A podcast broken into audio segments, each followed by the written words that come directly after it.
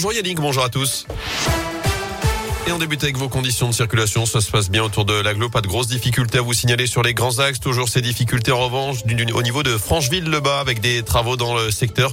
Ça provoque pas mal de ralentissement sur la D342. Soyez prudents et patients dans le secteur. À retenir aussi les prévisions de bison futé pour le week-end à venir. Le dernier des vacances pour notre zone. Ce sera chargé dès vendredi. Journée classée orange dans le sens des départs en Auvergne-Rhône-Alpes. Samedi, ce sera orange également dans les deux sens. Cette fois-ci, pas de retour à la normale avant 16 heures à la SNCF. Le trafic des TER va rester rester légèrement perturbé en cause d'un TGV qui est tombé en panne ce matin entre Pardieu et Perrage. Des techniciens sont actuellement sur place. Notez cette panne aussi à Lyon. En ce moment, le service Lyon en direct, les lignes téléphoniques des services de la ville de Lyon ainsi que les services en ligne sont momentanément indisponibles.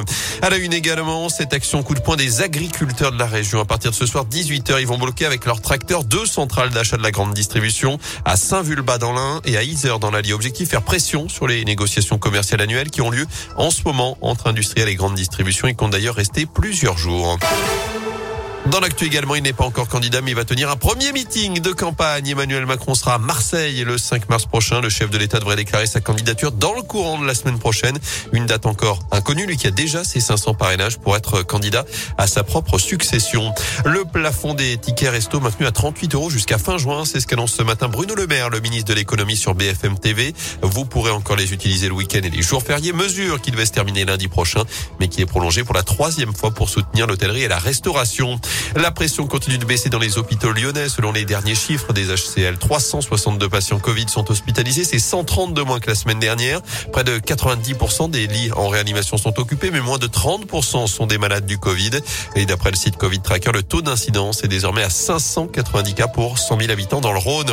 Enfin, le Parlement doit adopter aujourd'hui l'allongement de la durée légale du délai d'avortement. Elle va passer de 12 à 14 semaines. C'est notamment pour répondre au manque de praticiens et à la fermeture progressive des centres d'IVG. Le vote, définitif doit avoir lieu cet après-midi.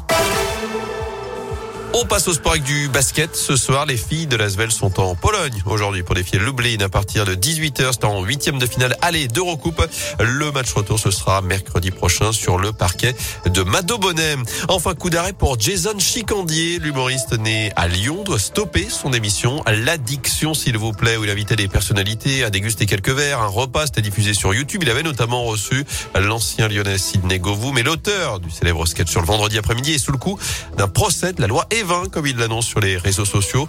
Mon but n'a jamais été de pousser à l'alcoolisme, dit-il sur un post Facebook. Chicandier qui a d'ores et déjà d'autres projets pour rebondir, avec notamment une tournée prévue cette année et puis une série documentaire également à tourner dans plusieurs villes de France dans les prochains mois. Parfait. Merci.